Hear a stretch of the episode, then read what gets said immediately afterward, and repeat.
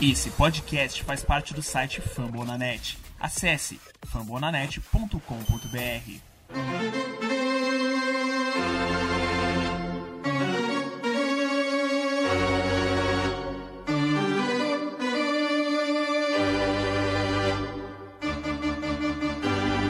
It's time for Dodger Baseball.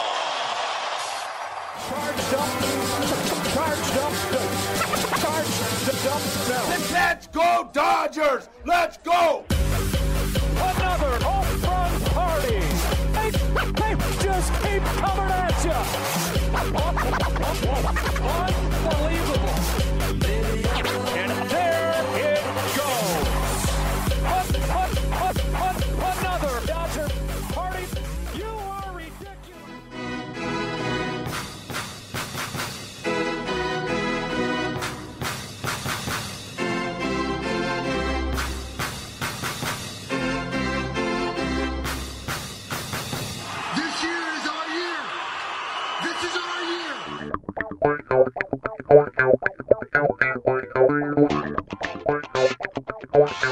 E aí, Dodgers Nation, tudo bem? Como é que vocês estão? Eu tô querendo reagir, nosso time tá querendo reagir.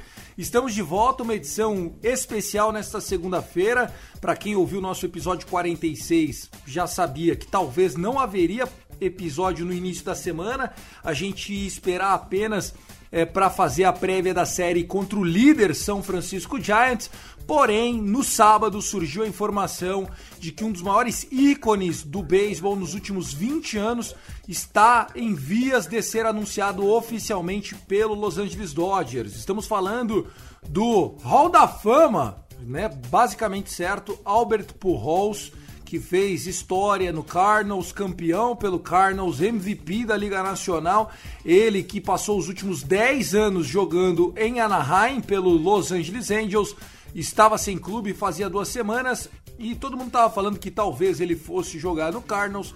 Acontece que o Dodgers pulou na frente do ônibus e parece que levou a contratação desse homem que já tem 41 anos, não é mais aquele Albert Pujols de outras eras, mas a gente vai falar bastante sobre isso. Vamos falar sobre a série contra o Marlins, né? A gente deixou a varrida escapar, tomamos uma virada eh, no jogo de domingo. Previsão de uma série de quatro jogos contra o ataque do D-Backs, um ataque que é melhor do que os números apresentam. E claro, né? Muito conteúdo para você. Lembrando que a gente chega dentro da plataforma Fumble na net. Eu sou o Thiago Cordeiro, segue a gente lá, CastDodgers. E comigo ele, Fernando Franca, o arroba Dodgers da Massa. Dá as boas-vindas pra galera, Fernandão. Fala aí, Tiagão, todo mundo que tá ouvindo a gente aqui no Dodgers Cast. É, as coisas estão começando a voltar para o seu devido lugar, né? O ataque dos Dodgers começa a aparecer. Tivemos um grande problema nessa série contra o Miami Marlins, mas a gente vai falar mais sobre isso daqui a pouco. Sobre o Pujols, é muito legal ter um cara desse tamanho no nosso vestiário, mas nós precisamos saber exatamente como utilizá-lo nessa reta aí de temporada 2021. É isso, a nossa expectativa é fazer esse ajuste, né? O que esperar do Pujols, os detalhes da série contra o Marlins, a lesão do Corey Seager, a previsão da semana do D-Backs. Será que veremos Cody Bellinger de volta essa semana? Será que teremos Zach McKinstry jogando novamente? Olha só quem apareceu, Joe Kelly, o homem da careta mais famosa da temporada passada, também arremessou sábado e domingo. O David Price parece que está tentando um retorno. Muita coisa legal para falar para você do meu, do seu, do nosso Los Angeles Dodgers. Segue a gente lá, arroba Dodgers da Massa, arroba Cast Dodgers. Nosso brother Gui De Luca tá esperando por você também, arroba Gui De Luca. Se quiser fazer parte do nosso grupo do WhatsApp, manda uma DM e na hora já recebe o link. Beleza? Vamos nessa?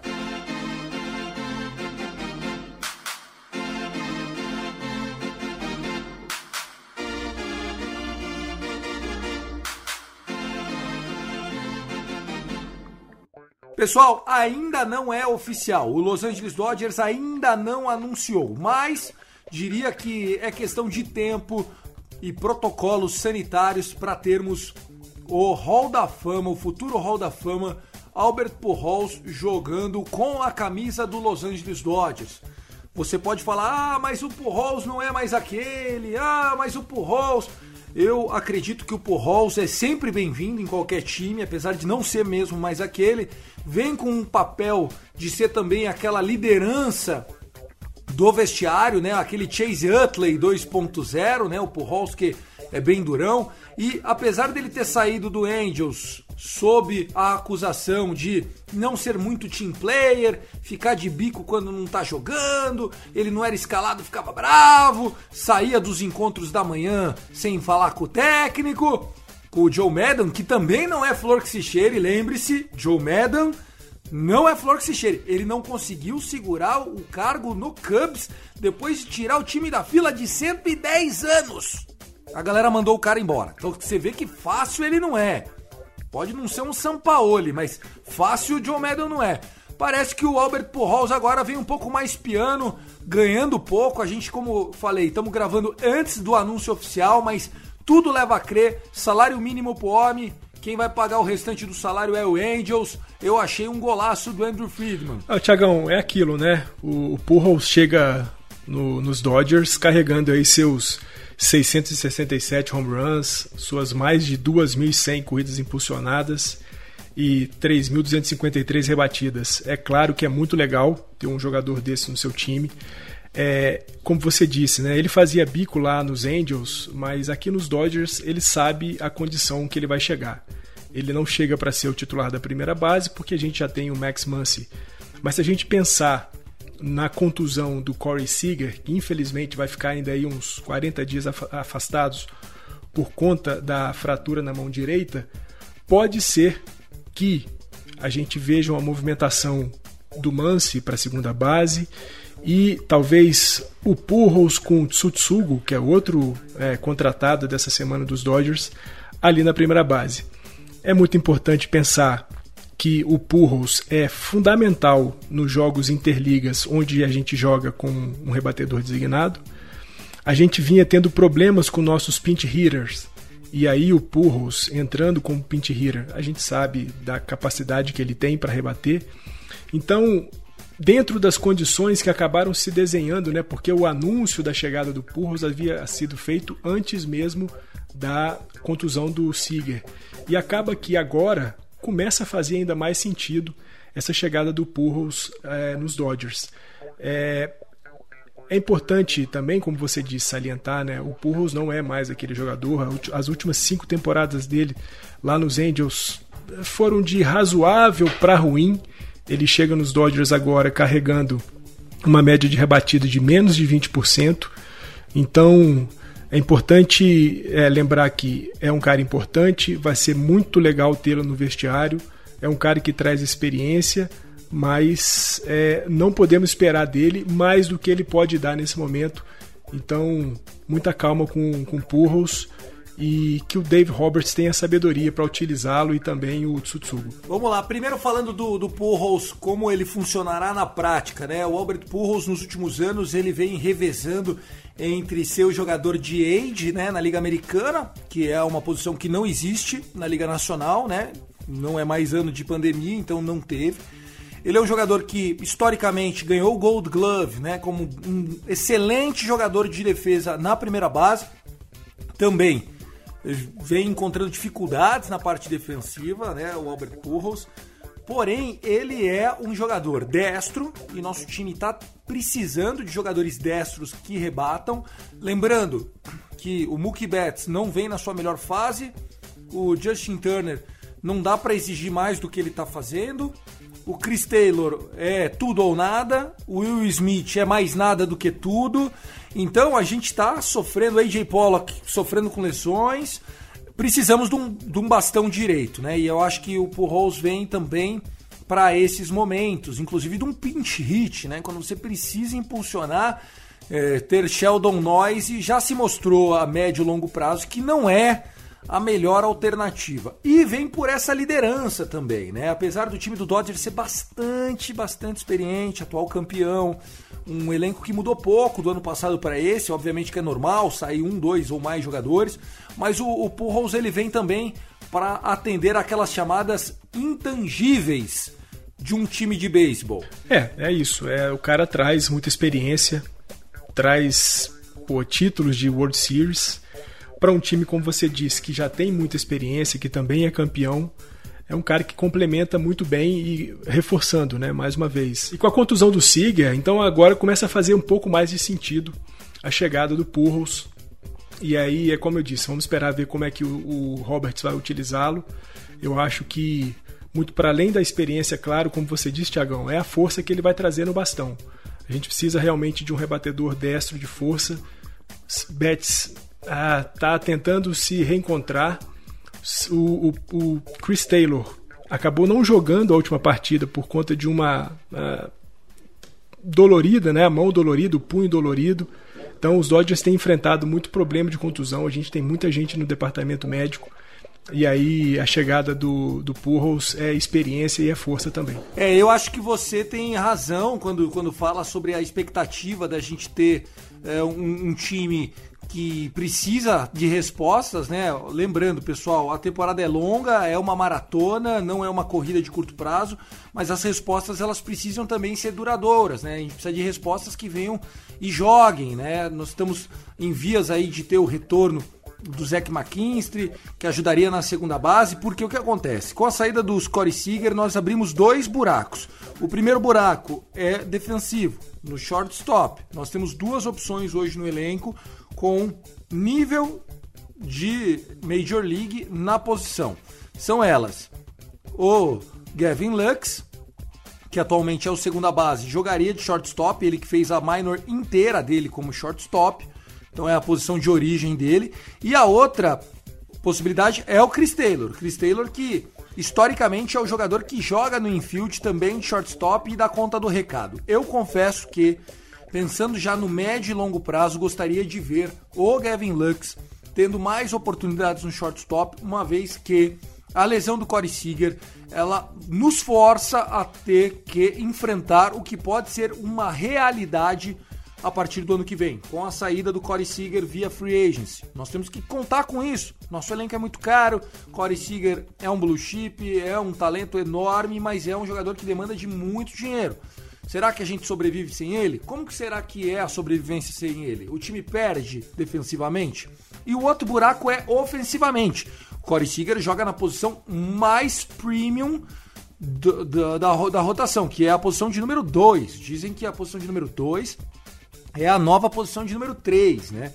Historicamente, agora a gente tem visto muito disso. Os técnicos colocam os seus melhores rebatedores para jogar de dois, né? O Mike Trout é, foi um exímio dois de, de lineup, hoje ele é o terceiro da lineup, justamente porque tem o Shohei Otani de dois. E no nosso time era isso: era o Mookie Betts de leadoff e sanduichado pelo Justin Turner tinha o Corey Seager, ou seja, você protege o Corey Seager com o seu número 3. Elenco bom permite esse tipo de situação.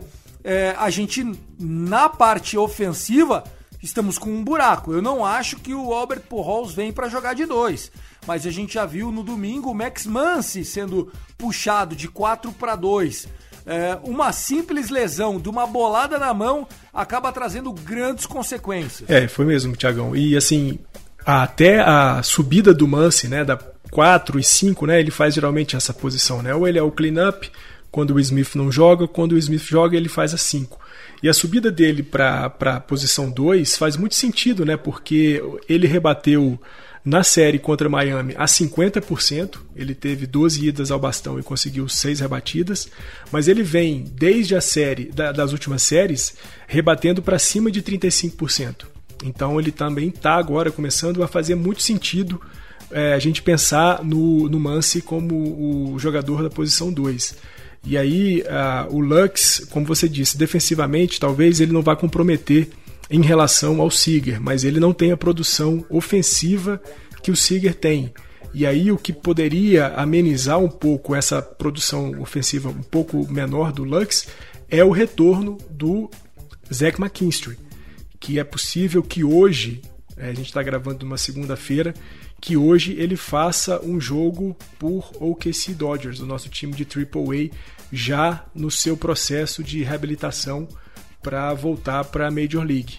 Então eu acredito muito que a gente possa fazer alguns ajustes e aí utilizando a produção ofensiva do Zach McKinstry e o reaparecimento do bastão do Mance como formas de mitigar aí a ausência do Corey Seager. É, nós tivemos no mesmo sábado à noite, né? Então, só para vocês acompanharem, durante a tarde do sábado, dia 15, recebemos a informação que pipocou na imprensa de que Albert Pujols estaria fechado com o Dodgers, pendente apenas teste de Covid, quarentena de 48 horas, que é as medidas sanitárias, ou são as medidas sanitárias da Major League Baseball.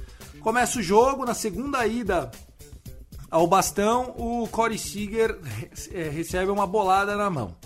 Sai, a lesão foi no quinto metatarso da mão direita, que é a throwing hand, é a, é a mão que ele arremessa. Lembrando que ele é canhoto de bastão, mas é destro de arremesso, né? Ou seja, ele é todo torto.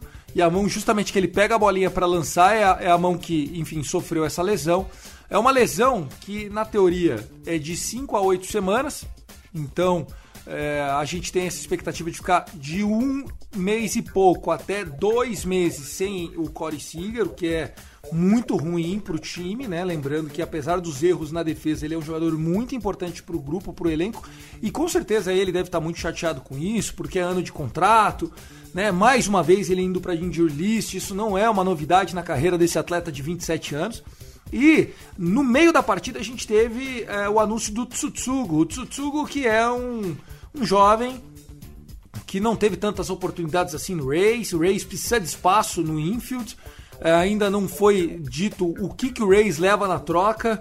É, eu não sei se o Andrew Friedman viu a lesão do Seager e, e, e disparou ou se já tinha disparado e coincidiu de vazar durante o jogo. A vinda do Tsutsugo às vezes viria para tirar tempo até mesmo do McKinstry. Então será que a lesão do McKinstry pode ser algo que possa preocupar a médio prazo? Como é que você vê o anúncio no meio de tantos problemas da vinda do Tsutsugo para LA? Tiagão, o Tsutsugo já havia sido colocado na lista de dispensados, né, dos Rays. Ele não teve, ele chega em 2020 pelos Rays acaba não tendo também uma temporada muito legal, né? rebateu para baixo de 20%. Na temporada de 2021 ele fez alguns jogos é, rebatendo a 16,7%. É um cara, é um, é um slugger do beisebol japonês, mas que por algum motivo ainda não se encontrou, ainda não conseguiu fazer a leitura ideal e adequada da velocidade das bolas na MLB. Eu acho que ele chega para poder compor uma primeira base e aí, pensando em tudo que a gente já falou, né, da chegada do Purros, da lesão do Seager, a gente tem alguns jogadores no, no roster dos Dodgers que conseguem fazer essa primeira base. A gente tem o Muncy, que é o dono dela. A gente tem o Matt Beatty, que faz o outfield, faz o infield também na primeira base. A chegada do Purros e Tsutsugo. Os quatro são jogadores de primeira base. E aí eu acho que com essa lesão do Seager, a mudança possível do Mance para a segunda base, o Lux jogando de shortstop, a gente vai ter um combo de jogadores fazendo aí a primeira base dos Dodgers, que é alguma coisa entre Biri, Pujols e Tsutsugo.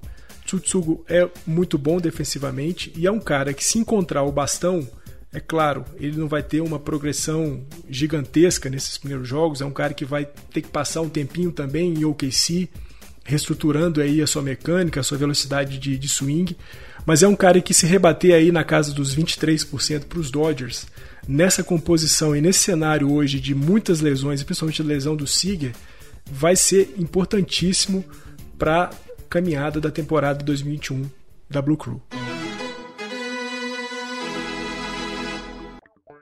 Bom, vamos falar da série que acabou, né? O Los Angeles Dodgers passeou nos primeiros dois jogos da série, né? Apesar da gente ter o Clayton Kershaw sofrendo mais do que devia, abrimos 8 a 0 no segundo inning, aí todo mundo relaxou, aquela festa e tudo mais, beleza, vencemos o primeiro confronto. No segundo jogo, mesma coisa, né?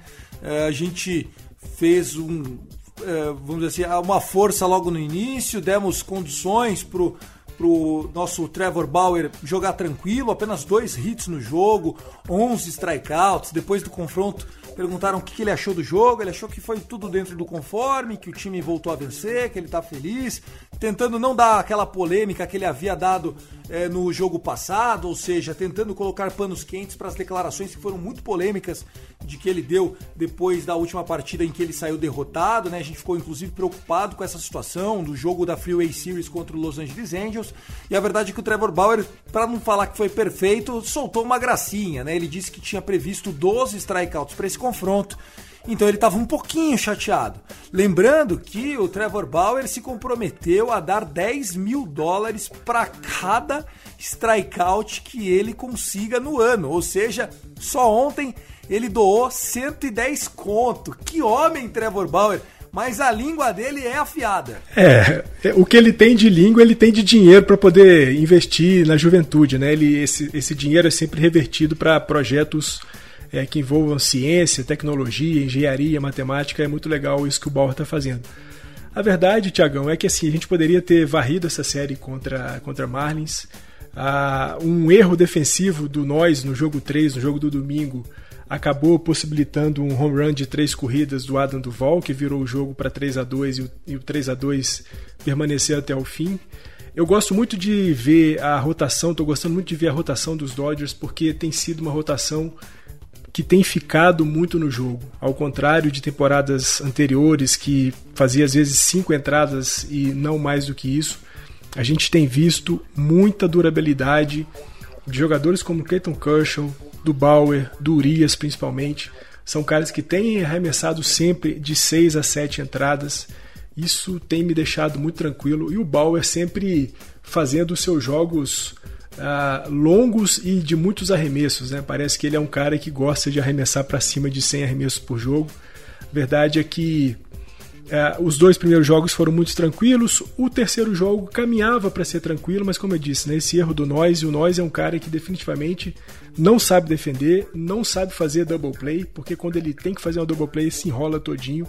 É o segundo erro dele na temporada e esse é um erro que custou a derrota para Los Angeles Dodgers. Mais um erro também... que custou a derrota, né? Ele Mais já um erro que... O outro erro dele também custou a derrota. Ele saiu de uma situação tranquilíssima de uma double play, acabou sendo só um force out e depois a gente acabou tomando a corrida. É isso. Então, é mais um motivo para a gente poder ver uma, uma, uma importância na chegada do Tsutsugo, do Pujols e talvez uma mudança de posição aí do Mance indo da primeira para a segunda base.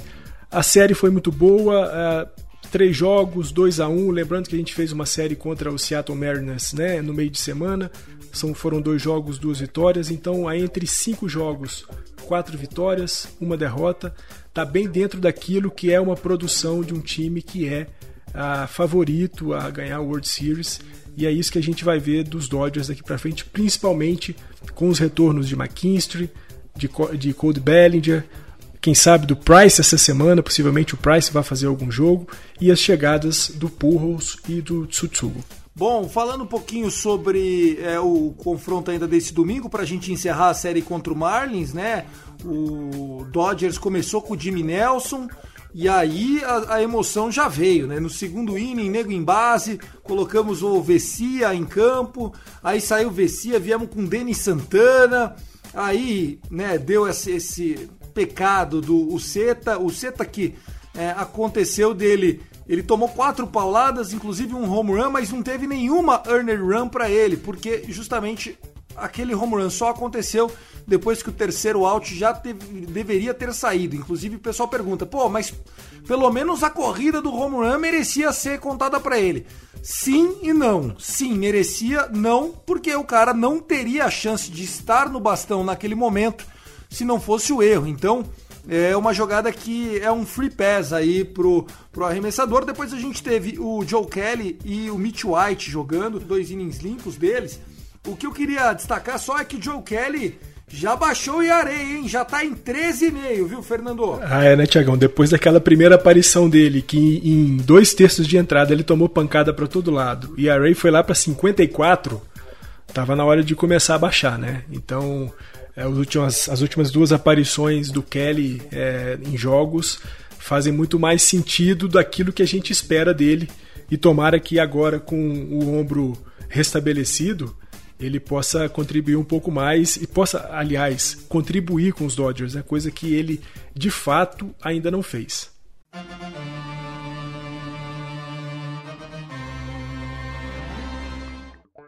Começando na noite desta segunda-feira, nós estamos gravando isso no dia 17 de maio, a série entre Los Angeles Dodgers contra o Arizona Diamondbacks. O Arizona que viaja até LA. Nós estamos aí com eh, campanhas mais ou menos espelhadas, né? Nós temos 22 vitórias, 18 derrotas.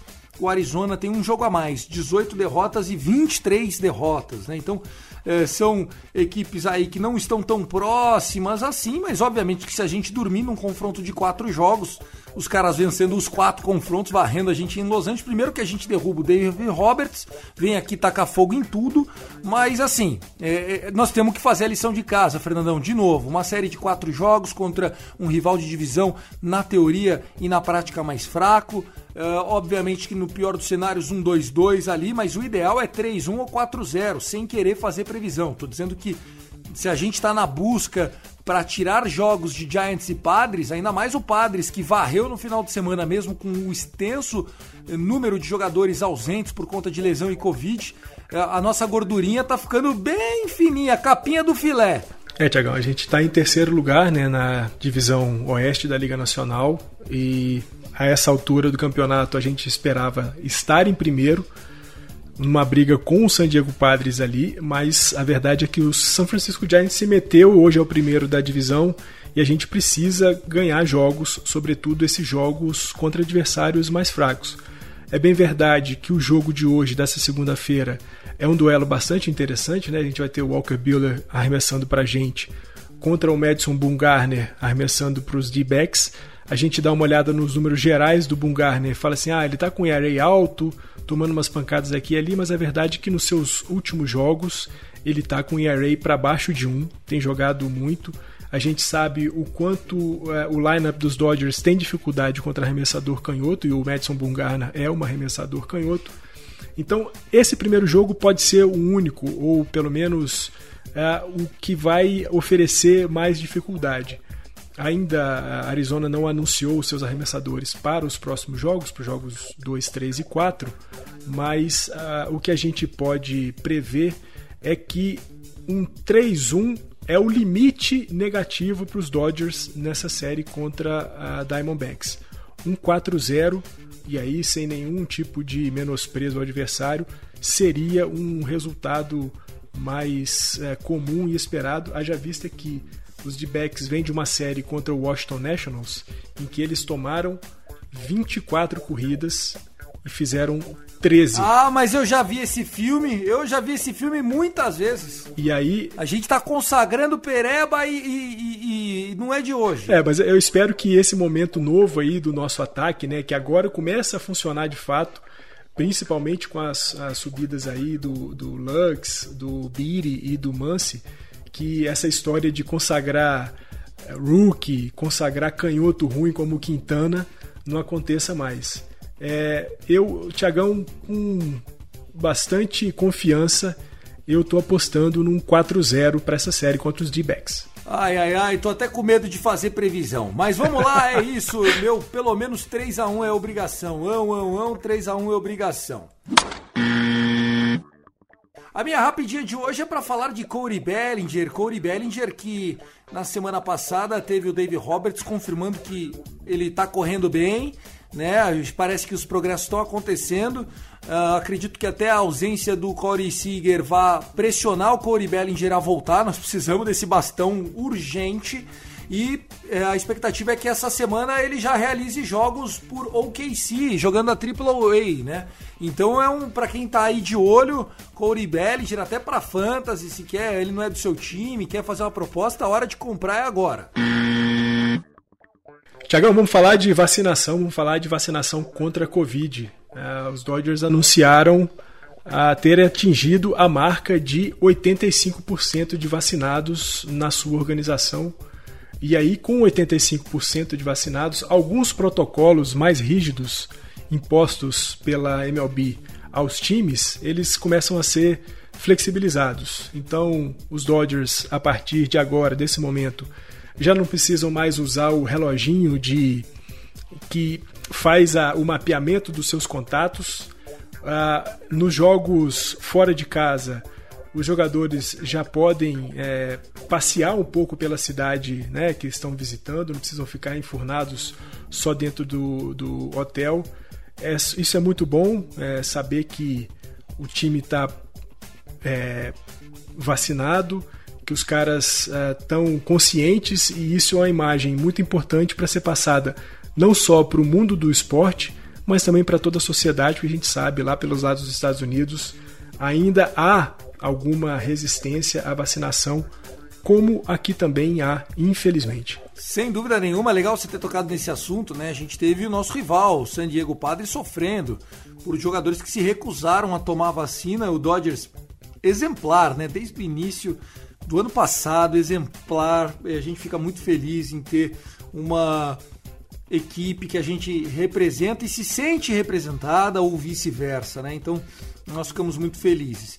Uh, queria falar aqui rapidamente sobre um caso que aconteceu esse final de semana que deixou muitos torcedores do Dodgers é, orgulhosos, que foi a nomeação do Kobe Bryant para o Hall da Fama do basquete. Eu sei que a gente está aqui para falar do Dodgers, mas Kobe foi uma inspiração ele é, ia muito aos jogos, né? Ele gostava de sentar, é, sabe, na primeira fileira e a gente só tem a agradecer o Kobe por muitas vezes ser inspiração. Chegava em momentos de playoff, ele ia visitar os vestiários dos jogadores, sempre teve um contato muito próximo dos nossos jovens atletas, sempre vendeu a imagem do quanto Los Angeles gostava e precisava de times fortes, de que a cidade não era só do Lakers de que o Dodgers também tinha um protagonismo, tem um protagonismo, né? E comprovou isso no ano passado com o título.